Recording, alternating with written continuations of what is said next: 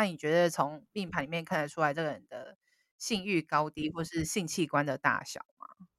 欲望高低是有机会看到的。我们如果仔细看夫妻宫，分析一些星星，呃，是有机会看到。但是欲望跟欲望的高低跟他实际的能力，呃，这未必是一样的啊、呃。这也要看他个人的身体状况，所以我们也会考虑他的极恶宫啊，就是身体的部分啊、呃。但是性器官呢，性器官老实说完全看不出来。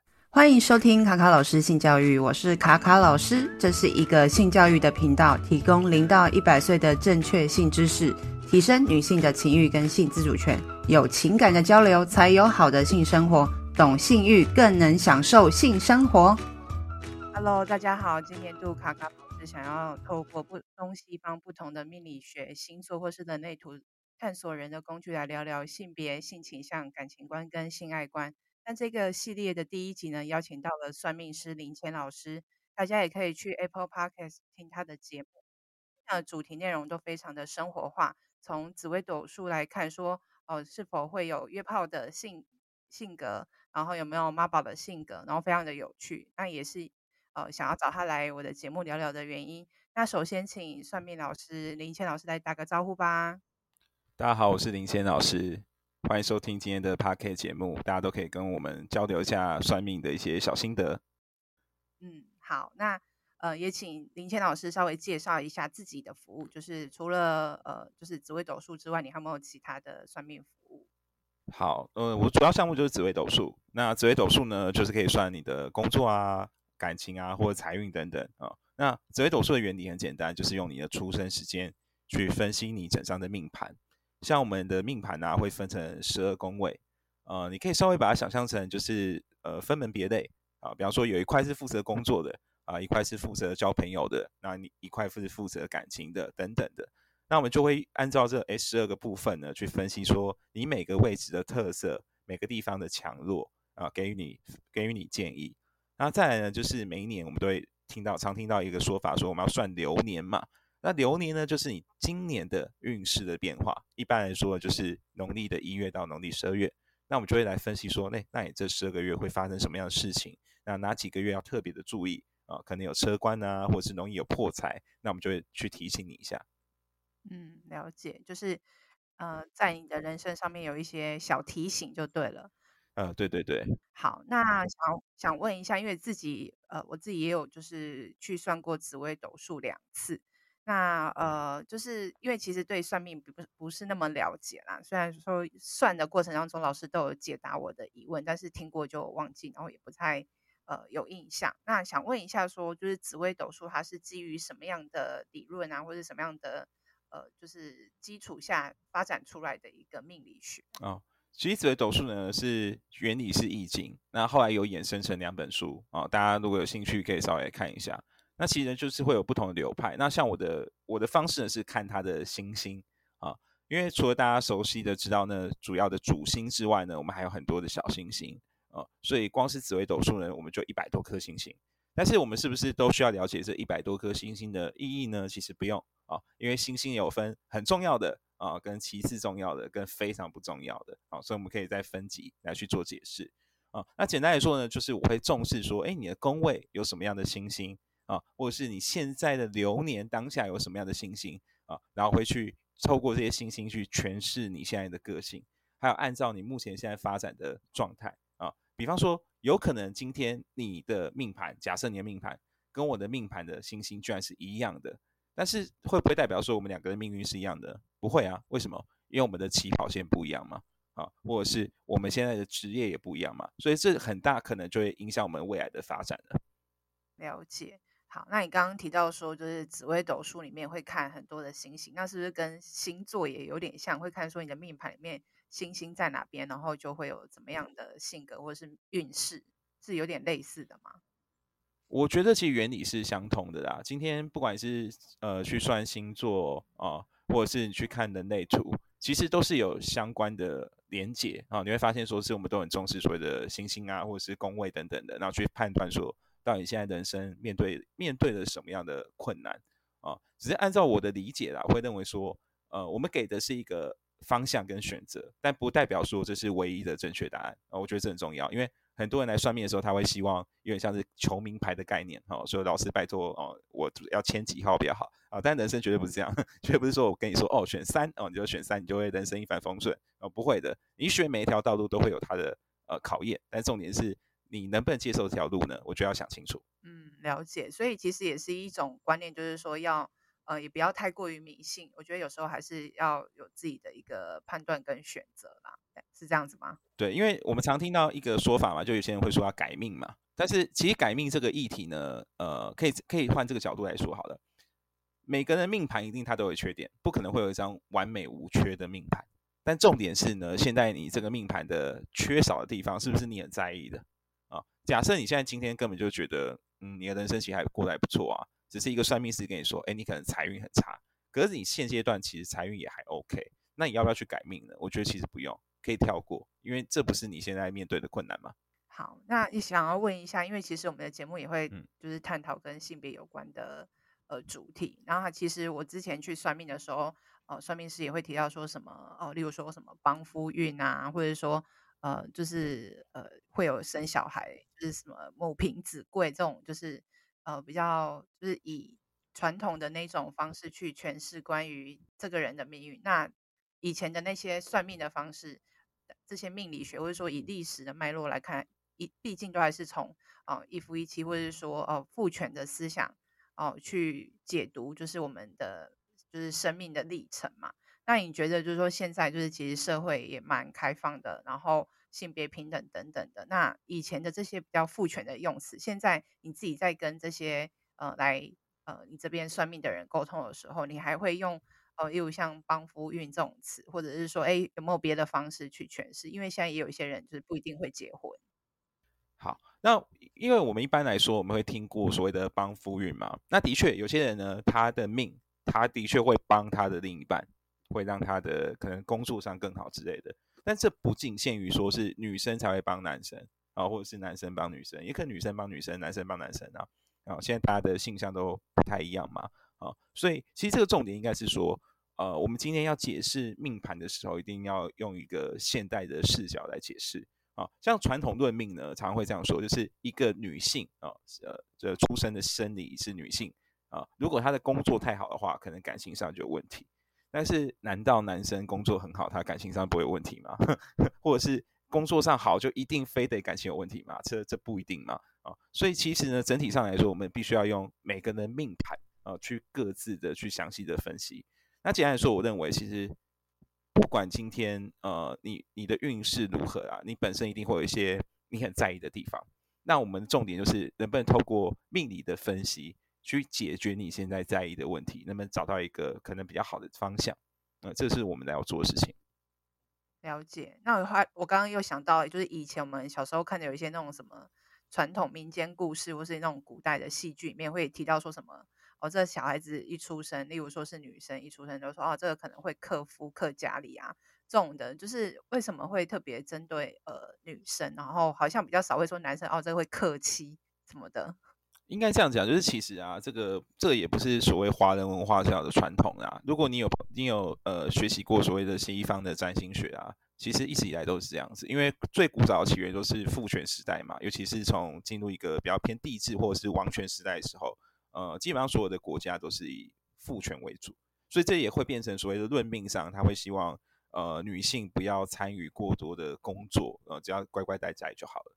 所以他就会对于女女性本身的命盘解读会有一些问题啊。但是因为现在已经都是二零二三年了，所以我觉得没有必要这样啊。有些有些理论听听就好，但是你不要放在心上啊。我觉得这是要用一个健康的方式。嗯，了解。那像刚刚也有提到说关于就是帮夫运、帮妻运嘛。那现在除了就是性倾向比较多元之外，因为现在的感情状态也蛮多种，有些人可能会住在一起，或者是说。呃，就是周末夫妻什么的，就是一定要住在一起才会算是一个婚姻的状态，或是一定要有一个法律的状态才是一个婚姻的状态嘛？是这个，其实命理上解答，我我认为啊，其实就很直接啊、因为命理上我们的确可以说哪个命盘可能是比较适合结婚，或者是说感情上他会比较想追求一个稳定的状态嘛。但现在所谓追求稳定状态，是不是一定要结婚呢？未必啊，也可能是同居啊。或者是结婚以后，可能是周末夫妻嘛，可能六日才才见面啊，平常各做各的哦，有很多种可能性啊、哦。所以今天呢，其实重点是在于说，我们会告诉你感情上你自己的状态是什么，那你可能比较适合于什么。那接下来你就是可以跟我分享你的选择嘛，那我会再给你相关的建议，这样就可以了。嗯嗯，那还不错，就是还蛮弹性，因为毕竟现在大家的生活方式蛮多元的。是是是。那还有就是说，就是像很多人现在也不一定会生小孩，会养宠物。然后有些人就说，哎，养有生小孩会带财，那宠物会可以算是自己的小孩吗？在命理学里面，严格讲呢，其实我会认为宠物不算是小孩，嗯，这是完全两件事情。因为，嗯，以人来说，人能够。人命盘能够算的都是人。今天命盘能够算的第一个就是，如果你给我你的资料，我一定就是算你的状态嘛，或者是你跟别人的关系啊，比方说你跟 A 先生的关系。可是我不会知道 A 先生到底发生什么事，不会知道，我只知道你跟 A 先生的关系。可是如果今天是一个宠物呢，比方说一条狗，或者是养了一只鱼，呃，我认为这个判断是非常难判断，几乎不可能。哦，所以我觉得宠物跟 小孩是完全两件事情。那再来就是所谓的养小孩会带财，我从来不认为这个是正确的说法。我觉得养小孩就是破财。我我我这辈子还没看到有有谁养小孩有带财的啊，目前是没有。那为什么以前算命的，就是我去算命的那个地方会说我，就是如果我有生小孩，就是会带财？应该这样讲，就是有些人的命盘哈，他是必须要有一些压力。他要经过一些压力，他才被迫说好，我要努力，我要我要必须要认真，因为有现实的压力嘛，要要花钱但是但是这种压力是不是一定要有小孩呢？也未必啊，人生不一定说一定要，哦，我为了要我要我为了要激发我的潜能，我该去生一个小孩，不是吗？你有很多种方式啊。好真实的解答哦，太好了。对啊对啊，真的是这样，我是说良心话。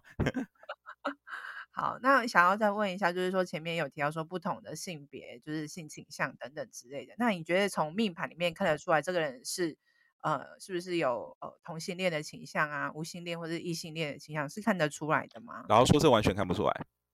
哦，对，虽然我有听过一些算法，但是我实测的结果觉得超级不准，所以我现在暂时是不认为这个是 OK 的。嗯 OK，所以就是呃，你自己也有就是测验过，然后发觉到其实好像没有那种这种方式可以去做判断？嗯嗯，而且而且我们讲一个科学数据啊，就很纯粹的科学数据。呃，据我所知，应该是二零二零年的科学研究吧，应该是美国期刊论文哦。其实多数人啊，就是九十 percent 人都不是纯粹的异性恋。嗯，就是不是百分之百喜欢女生，或百分之呃百分之百男生喜欢女生，或百分之百女生喜欢男生，大家都是有一点点中间对。可是可能大部分人是说，比方说我是九成喜欢女生，一成喜欢男生，可是我表面上是喜欢女生嘛，啊，那我是异性恋，是这样子。嗯，没错，嗯、这也是在讲我们在性教育里面也会提到说性别光谱，就是其实你并不是完全是异性恋。那以前就是有很多的。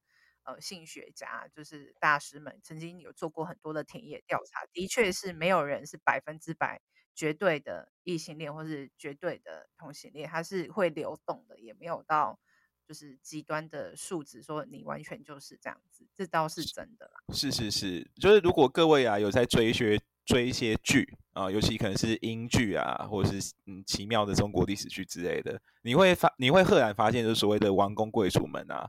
呃，男生啊，男性的贵族可能都会养一些暖童啊，其实就是小男生啊，呃，可能国高中生这样。那女性的贵族其实也会养一些小女生啊。那那这代表说他们一定是同性恋，同性恋嘛，也未必啊，就他们他们可是双性恋嘛。嗯，对，没错。那再来的话，就是因为很多人会去算命，都一定会问关于爱情啊，什么桃花运啊。嗯、那其实看命盘好像也可以看出有没有桃花运之外，还有就会看出这个人的就是。呃，对于家庭的观念，或是对于感情的，就是他的看法嘛，看得出来这个人的性格嘛。是，这会非常精准。就是我们主要是看你的命宫跟夫妻宫啊、还有你的子女宫。呃，我们可以看得出来，你对至少是感情上的价值观是什么。嗯、比方说你是比较追求稳定，或者是呃，在一段关系里面，你会不断的去找到意义，或者是或者是想办法让自己成长。还是你会进入一段关系里面，你就会觉得哦，这样就够了，我就安逸下来。嗯，这个是可以判断出来啊、哦。但是，但是我相信啊，就是每个阶段里大家在意的事情不太一样嘛。啊。我相信大家刚学校毕业出来到现在，可能过五到十年，你一定想法有有略有不同的啊。嗯、所以我觉得一样命盘，我觉得它是一个基础点，但是还要看你当下你在想什么。我觉得这样做搭配连接会是最好的答案。嗯，的确是，就是还是要看你当下的生活状态，再去跟命牌搭配着看比较准。嗯、那想问说，就是因为其实现在你说很多人，呃，就是其实。你之前的节目里面也有提到说是约炮的性格嘛，就是看说到底是不是稳定等等之类的。可是我觉得现在这个时代，大家好像对于就是一个稳定的感情的维持，好像并没有这么的，就是容易。就是在在这个过程当中，大家比较容易选择说透过，因为现在就是社群工具啊，交友软体真的很方便。就是你觉得这个人不适合，大家就会说哦，要不然就是分手啊，要不然就会换下一个啊。你觉得这个部分的话，从命盘里面看得出来说？这个人也是比较容易，就是可能约炮，或者说，哎，容易感情就是出轨。命盘上会看得出来，就是感情上会不会比较追求冒险、追求刺激？那通常呢，如果是他他的命盘中比较偏向冒险跟刺激，那多数的行为也会一致啊。但是有少数人是压抑的，他是就想想，但是他实际行为都不会做，也是有，但不多啊。但但七八成都会真的是真的去做啊。但我觉得今天不管你选择是什么，是开放式关系都 OK。但是我觉得就是要坦诚，呃，你不要就是你明明就开放式关系，可是你在可能在追求一个喜欢对象的时候，你就骗他说，哦，你就是很追求完完美的婚姻之类的，这个就蛮蛮糟糕的。真的，在感情里面，其实坦诚跟沟通这两件事情真的还蛮重要的。那。再来就是有些人也会很在意说哦，在性生活方面的品质嘛。那你觉得从命盘里面看得出来这个人的性欲高低，或是性器官的大小吗？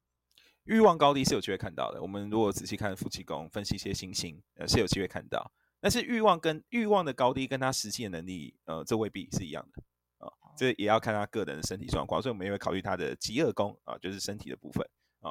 但是性器官呢，性器官老实说完全看不出来。哦、oh,，OK，无无从判断，而且现在说真的，要整形也是很容易，你也无从判断。对，没错，这这也是为什么。虽然我略懂面相学啊，但是但是近年来我基本上不会看面相，因为我根本就不知道你有没有微整形啊，你也不会承认啊。哦、oh,，真的、啊，或者是你有没有修图，我也不知道，你也说.哦没修，我能怎么办？那整容可以改变一个人的命运吗？就是你刚刚说命相学的话，就来。老实说啊，因为老实说，这种后天去修补的哈，影响非常有限。我觉得了不起就是十 percent 左右吧，十出头就很多了。对对对，你的本质还是一样的。OK OK，好的。那你刚刚前面有提到说性欲望可以从命盘里面看，从星星可以看出来。那有哪些星星比较容易看得出来他的性欲是比较高的，或者是比较没有什么欲望？我们举一个比较比较有名的例子，比方说，如果是贪狼星的话。啊、呃，贪狼星在夫妻宫可能都会掌控欲比较强，嗯，企图心比较强盛，他会有一种有点像追求成就感的概念，嗯，那这个时候他就有有机会表现出他极高的占有欲，嗯，或者是他会想要在同时间去认识很多人，但认识很多人不代表说他都想要发展感情，没有，他就是只是一种追求成就感，想要 证一种经验值，是时间。管理，对对对对对，他想。他想要证实证明自己说我是一个蛮有魅力的人。啊，但实际上是不是这样？不知道，也许他自作多情也是有可能啊。哦、oh,，OK，所以这种是时间管理大师比较会有的吗？嗯，也未必是时间管理大师啊，也有可能他人生蛮无趣的嘛，他只能在这里面找到成就感。Oh, OK，了解。好，一般人就是去算命的时候，最常问的问题应该是说什么时候会有桃花，或者是说正缘？那到底正缘跟桃花这两件事情是同时的，还是说，哎，要怎么去？看，就是要从星星里面去看这件事情。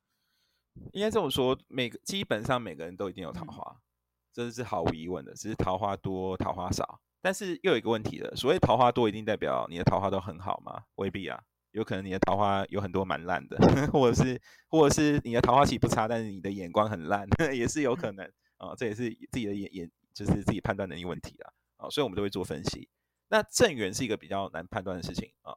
因为正缘主要要要有一个分界点，是你哪你哪一年比较容易结婚？那通常就是在结婚这一年的时候是比较容易有正缘的啊。大部分人根据我经验，都大大部分人都是这样子，就是结婚的某几年适合结婚的某几年，那几年的正缘几率都会比较高啊。那基本上呢，人的一生不会只有一次，大部分人都会有三四次以上，这很正常，因为时代变。那可以结很多次婚的意思吗？对对对，其实其实你可以这样想啊，你不用去很束缚自己说，你的人生一定只有一段很完美的感情，未必啊，也许就是双方想法不一样就分开了嘛，也未也未必是出了什么大错。嗯，嗯，我觉得这是开放的心啊，我觉得这很重要。嗯，了解。对，好，那想问一下，就是说你刚刚说有几个时间点比较容易会结婚，或者说有正缘，可是有时候去算完之后，觉得那个时。那个时间点，你可能回去看，他可能列了，可能已经你已经过去的时间，你再回想那一年，他说：“哎，身旁里面也没有啊。”所以他那个只是一个参考，所以还是要看你实际生活的状况，是吗？对，所以我们在算的时候，我都会再补充一个，就是你比较容易在透过什么方式去认识认识那个对象。嗯，比方说是朋友介绍啊、呃，或是亲人，你的亲人缘可能很强，长辈缘很强，他会帮你介绍。还是你是无意中出去认识的，可能出去玩活动啊，或者是自己在网络上聊天认识的，哦，嗯，这个都是可以去再做判断。了解，那怎么知道说，哎，可以从硬硬盘或者星星里面看，说自己是适合用什么方式去认识那个对象吗？这个其实就是最好是找老师问一下会比较好啦，因为其实呃，你在上你在网络上查到，其实会有很多不一样的看法，这我很难去跟你说哪个比较好，哪个比较差。了解，所以就是也是要呃仔细的，就是找那个老师帮你看命盘，然后一边就是跟你讨论这样子。是是是，因为多数人现在的问题都是生活圈太固定嘛。嗯，对对对，所以你会觉得好像想认识的都很有限。对对，也是。对，这都是问题。嗯，对啊，你自己就是接触了这么多的，就是来跟你算命的，就是算。呃，客人吗？然后你觉得他们比较常问的问题大概都是哪些？你觉得在性别上面有没有什么差异？算命上基本上不分男女，大部分都是问感情，感情一定是最优先。那其次就是工作，那工作就是看经济行不行气，经济越糟，工作问的就越多啊。嗯、那基本上我认为男女啊，呃，男生会通常会偏工作多一点，嗯。那女生会比较专注于感情，那再来就是问的时间，男生通常都会想要问久，换问长久一点的，比方说问未来五年甚至十年的规划哦，就是比较有企图心，不管是算工作还是算感情，都是比较有长远的。但女生通常都是问当下的对象。嗯，了解。嗯，这个就是两边的想法切入点不太一样的。好，那我可以再问细一点嘛？就是说，哎，会问感情的问题，通常是已经遇到问题了，或者是说要不要跟这个人分手、离婚，或者是说，哎。想知道说，哎，这个人有没有劈腿，或者说要怎么挽回感情？就是在感情的问题里面，大概都分哪几类啊？应该这样讲，大部分哈，你刚刚讲的这几类都都有，但是可以说实在，就大部分人会来算命，都是已经走投无路，不知道该怎么办呢？走投无路，穷途末路。我是我已经找过无数个老师了，但是没有人可以跟我说答案，跟我说出我想要的东西。最后一盏光明灯，对对对对，最后一盏灯。那我就说哦。不好意思，我不是自然灯，你找错了，对啊，嗯，这这个大部分都是很很很紧急状态啊，嗯，但是反正你时间拖越久，其实我就觉得很难，我很难给你建议啊，真的，嗯，因为因为通常你会去问那么多老师，大概大概大部分老师给你答案都差不多。OK，嗯，那大家除了问感情、工作，有没有问被问过什么超奇怪的问题？例如说，哎，这只股票可不可以买，或者是说，哎，这个宠就是要不要养宠物？就是随便举例，有没有什么很奇怪的问题？好，我我我在这里分享一个时间管理大师的一个小故事哈。曾经曾经有一个客人呢，他在同时有同时有九个交往对象，哇，也太多了吧？他的命盘。然后这九个这个九个这个九这个九个交往对象呢，他还特别沉迷于某个职业啊，这个职业我就不不讲了，反正就他一定要这个跟这个职业的人在一起，有九个。然后呢，他就是列出这他反正他就跟这九个人都热热络中，然后他是把这九个人资料都给我。然后请我帮他选一个，说哪个比较好啊？这个我也是蛮傻眼的，我第一次遇到这种棘手的案例。天哪，九个，然后还叫你挑一个，那所以你真的有帮他挑一个比较适合他的吗？对对对对对。OK，了解了解。那当然要啊，不然怎么办？好特别哦，真的很特 别。对对对对，非常厉害。好，那除了这个之外，呃，就是呃。因为你之前在节目上也有提过，就是像妈宝性格嘛，那像这种的话要怎么看？就或者是说，哎，会有可能会有婆媳问题啊？这个要从哪个就是星星里面去看？其实老实说，星星这件事情比较难看得出来，不过可以从父母宫看。呃，嗯、如果对方的对对对方父母宫，对对对，对方如果父母宫是比较强的，然后就跟父母关系比较好的，然后他现实状态中好像也不太有自己独立生活机会，可能都大部分都住家里，或者是就是缺乏自己独立生活的能力。那这一部分我就会比较担忧，嗯、很有可能都是妈宝，不分男女都很有机会。了解。对。OK，所以妈宝也不一定是男生嘛，女生也有可能、啊。对对对对对，其实都有，我觉得比例是差不多，其实都有。了解。可是我觉得妈宝也不到就是完全不好啦，有些人就是个性真的蛮好，而且他住他家有妈妈照顾他，也你也不用去超烦他的很多细节，我觉得也不错。帮妈宝分享，也就。是看看你的需求啦，看你的需求，因为因为有有些人是很在意，特别是女生，她就很在意说，我还要去照顾你的长辈嘛，或担心你长辈对我怎么想嘛，嗯。嗯，就怕你是怕你怕你怕你的父母去牵涉入会去关心我们的生活嘛，嗯，了解。对，那那这个时候就是要特别就是提醒大家，就是假如你很担心父母，不管是你的父母还是对方父母去影去关去感影响你们的感情生活。那我的建议是，最好你们不要接受父母的赞助，金钱的赞助都不要接。你只要接受了，后面就很麻烦。嗯，真的，就是买房子啊，或者是那个结婚的时候，都都一样，都一样。只要收了钱，就是很麻烦。嗯，拿人手短，真的。对对对对对，真的是这样啊。好，那除了呃，就是刚刚举的那些例子之外，你觉得你自己有没有在算命的时候，人家呃也是拿婆媳的问题来问你，然后拿对方的？呃，就是拿自己婆婆的命盘来跟你，就是一起就是讨论的。有有有，这一定有，因为婆媳之争真的是常见的问题。但我必须老实说啊，婆媳的问题基本上基本上是很难解答的。嗯，因为你们就是不合啊，你们基本上会来会来算，一定都有问题啊。嗯嗯，很少是没问题，就真的是有问题。但是问题问题来了，今天有问题之后，你要怎么解决？对，也不可能说啊，因为你们很有问题，那你们就分开，或者是坐下来好好谈，你要怎么谈？两边就是关系就不是对等的，啊，一开始就不对等啊，那你要怎么谈？了解，那怎么知道说自己跟对方的妈妈，嗯、呃，就是合合不合得来？在还没有结婚之前，或者是还没有呃还没有很熟悉之前，可以看。其实合盘就会有知就会有机会知道。就是如果今天你有一个比较心仪的交往对象，就是觉得应该差不多了，那你可以先拿对方的八字来合看看。那通常。在合对方八字的时候，除了知道你跟对方的关系之外，你也有机会透过命盘上可以看到你的长辈缘是不是好的。嗯，就就你可能可能跟对方的长辈缘不是太好，那就有危险。嗯，那这个时候要看对方爸妈是不是很好沟通，还是他其实也是蛮难搞的。嗯，对，这就这个就这有机会推测啊。当然最准是有对方妈妈资料，可是你一开始不会有嘛。对啊。对啊，你不可能跟一个男生认识没多久就说，哎、欸，你妈的那个出生月日啊，那过来。有些人会 怎么可能呢、啊？对啊，是怎样想干嘛？压地气的，是吗？那再想问一下，就是说，太太可怕。你刚刚说合八字，八字跟紫微斗数是不一样的东西吗？嗯，其实其实系统系统不一样，但是其实算法算法我觉得是接近的。哦、嗯，对，一样都是我们都是用出生时间去排嘛。嗯嗯。只是说八字的部分，我们可以不用时辰，嗯，但是紫微斗数一定要时辰，嗯，啊，对，紫微斗数如果没有时辰，我们就要花另外的时间去定盘，那就比较麻烦，还是可以算。定盘是什么意思啊？就是我们要去推测，按照你现在的个性去推测你到底什么，到底什么时候生，可是很麻烦，就是、哦、因为我们要去猜嘛，哦，对啊，猜十二个吧，对不对？嗯，对，好，对，很很累啊，对啊。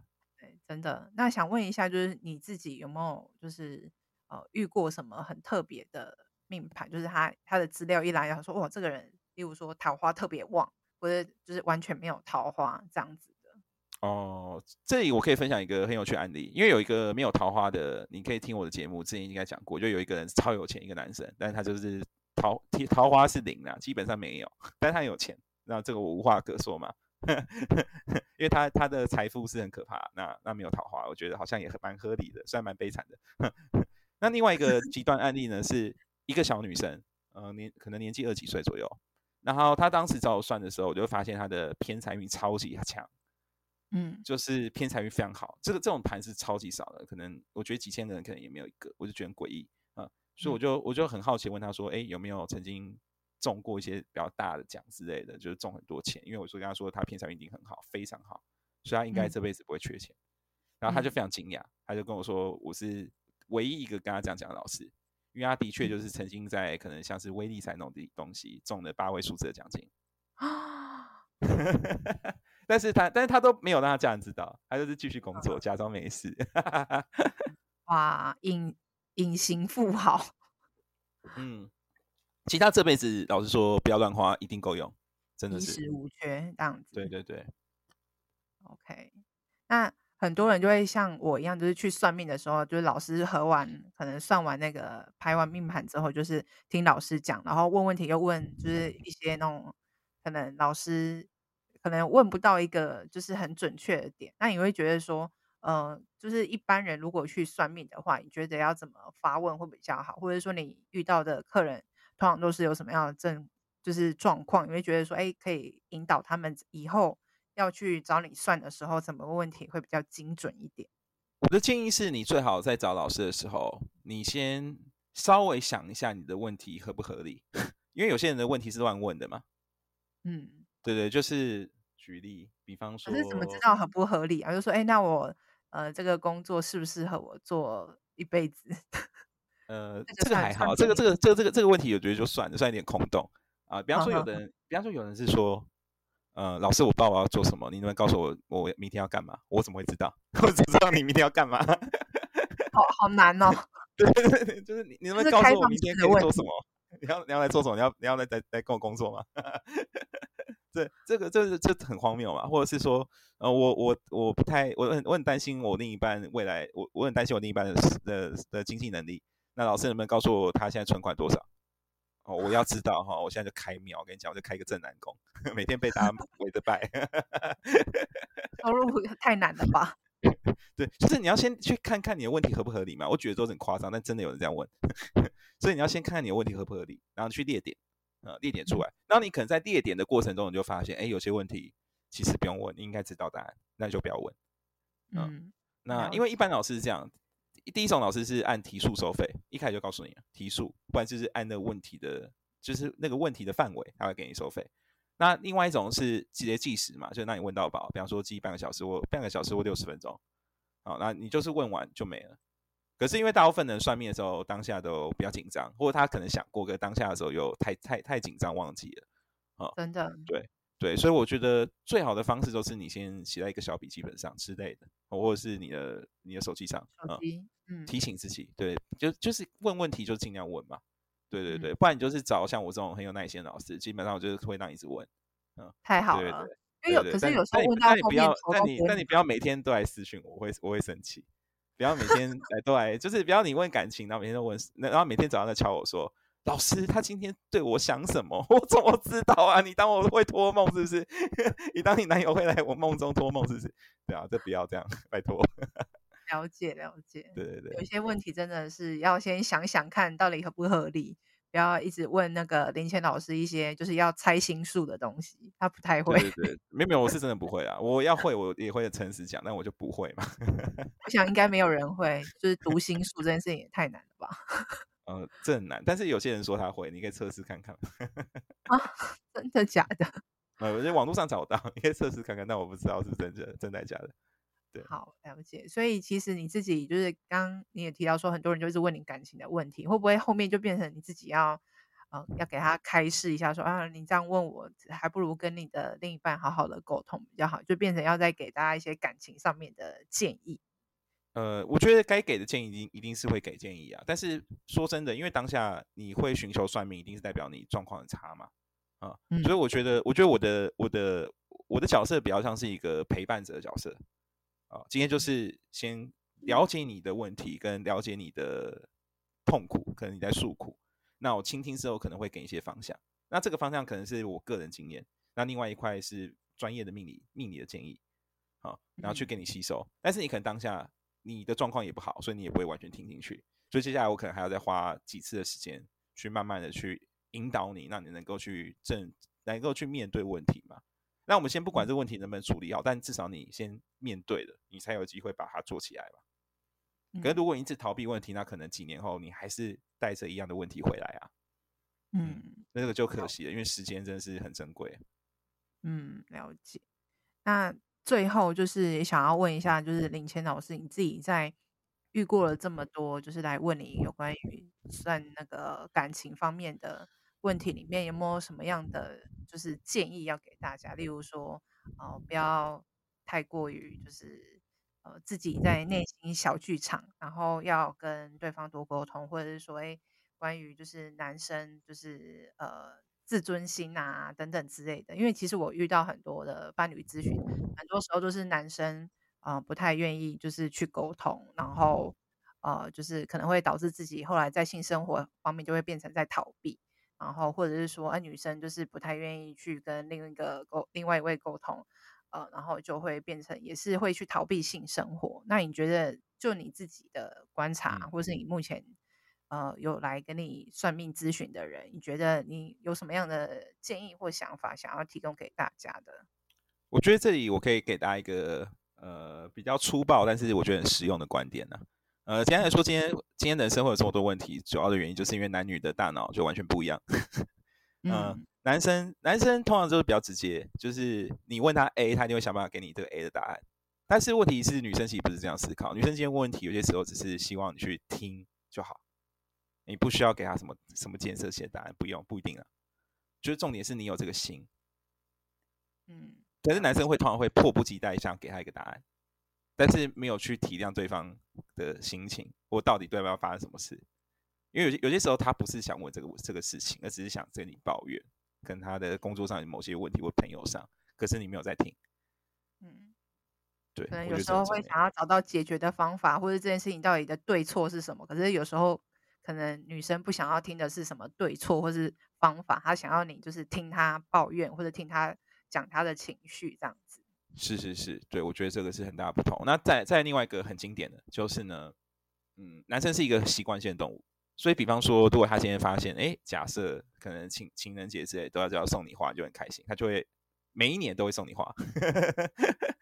然后女生就开始觉得什么都是都是花。对对 对对对对。可是可是应该说男生是一个习惯动物，可是女生是希望生活中会有一些惊喜，会有一些意外的。嗯，对。所以我觉得我觉得好的关系就是彼此熟悉，可是也要偶尔加一点小意外。我觉得这个是最好的。嗯。所以你要想办法让你们的关系是既是情人，可是又像是好朋友。那这要怎么做到呢？当然很难呐、啊。当然讲讲大家都会。所以我觉得最好的方式是。你们可以一个月拨空一次，至少一个月拨空一次，然后找个时间好好的谈一谈，聊聊天，什么都好。你们可以去很放松的呃咖啡厅啊，或者是想要约会的地方都 OK，然后就是聊聊天，让自己就是度过一个愉快的一个下午什么之类的。嗯，我觉得这对彼此的情感会有帮助。嗯，就是固定有一个时间约会，然后去聊聊彼此对于这个感情的看法。嗯，或者是最近生活上有什么有没有什么困扰的事情？对对，我觉得这很重要。因为有有时候你觉得习惯了，你就会觉得好像对方都没问题，但只是他怕你担心嘛，他不敢讲。嗯，真的。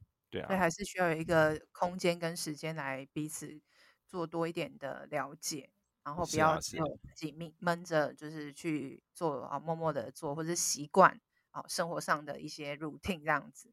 那你自己就是嗯，刚刚前面也有提到说，哎，如果能够有时间去。呃，给一些什么小惊喜？那你觉得从命盘里面可以看，或者是从这个星星里面看得出来说，这个人的性格是比较偏重什么样？例如说，啊，他是物质上面的，呃，就是礼物，或者是有些人是比较偏喜欢陪伴。精神上的，对对对对对，对对这期看到就是，如果你去研究你的福德宫这一块，觉得可以可以看得出来，你是物欲上比较重，还是追求比较精神上生活的，这可以看得出来。嗯、那有些人是我两个都要，也是有，对，但比较少啦。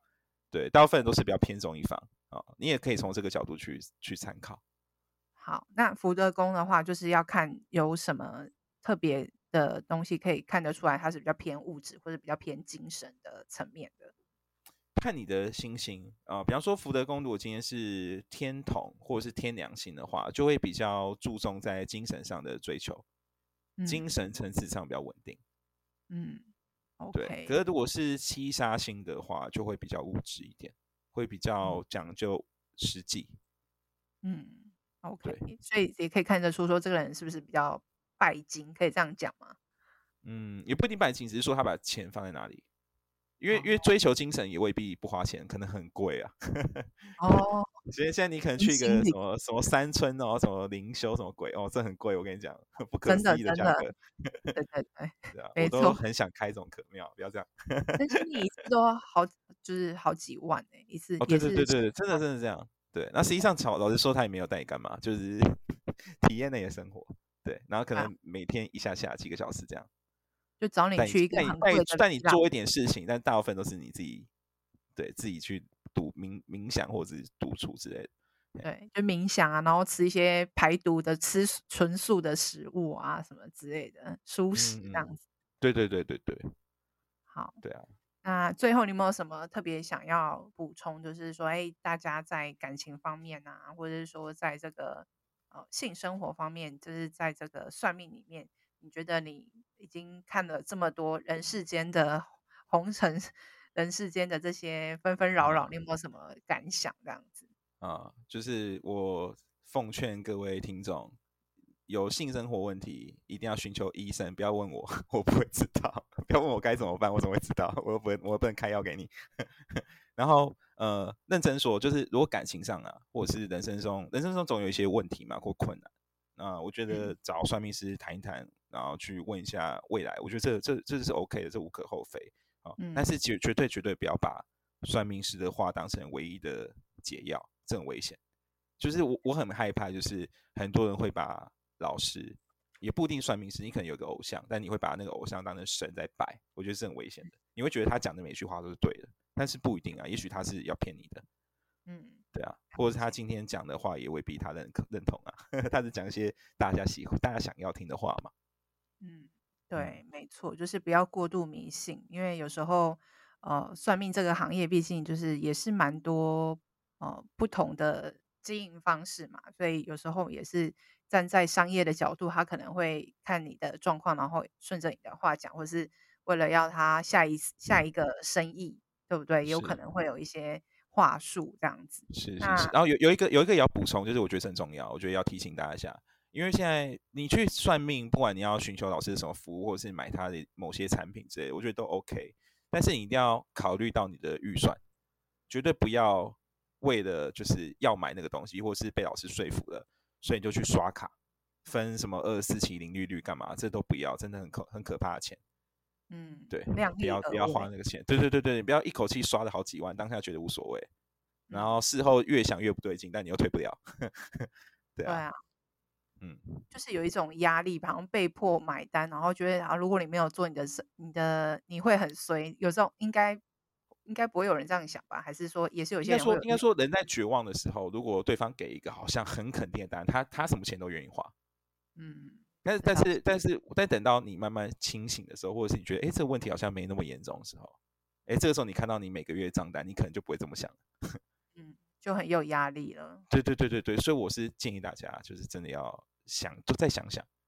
嗯，对啊对啊。OK，好，非常感谢林谦老师来给我们很多关于就是感情上面有困扰的这些迷惘的人。然后如果说你有去哦，就是如果你对于就是自己的人生方向就是有一些迷惘的人，可以去找林谦老师帮你看看你的呃你的算命盘吗？对，算命盘哦，对对对对对，对，你可以先找我问一问，基本上我也不会，我也不会收钱啊，这没什么。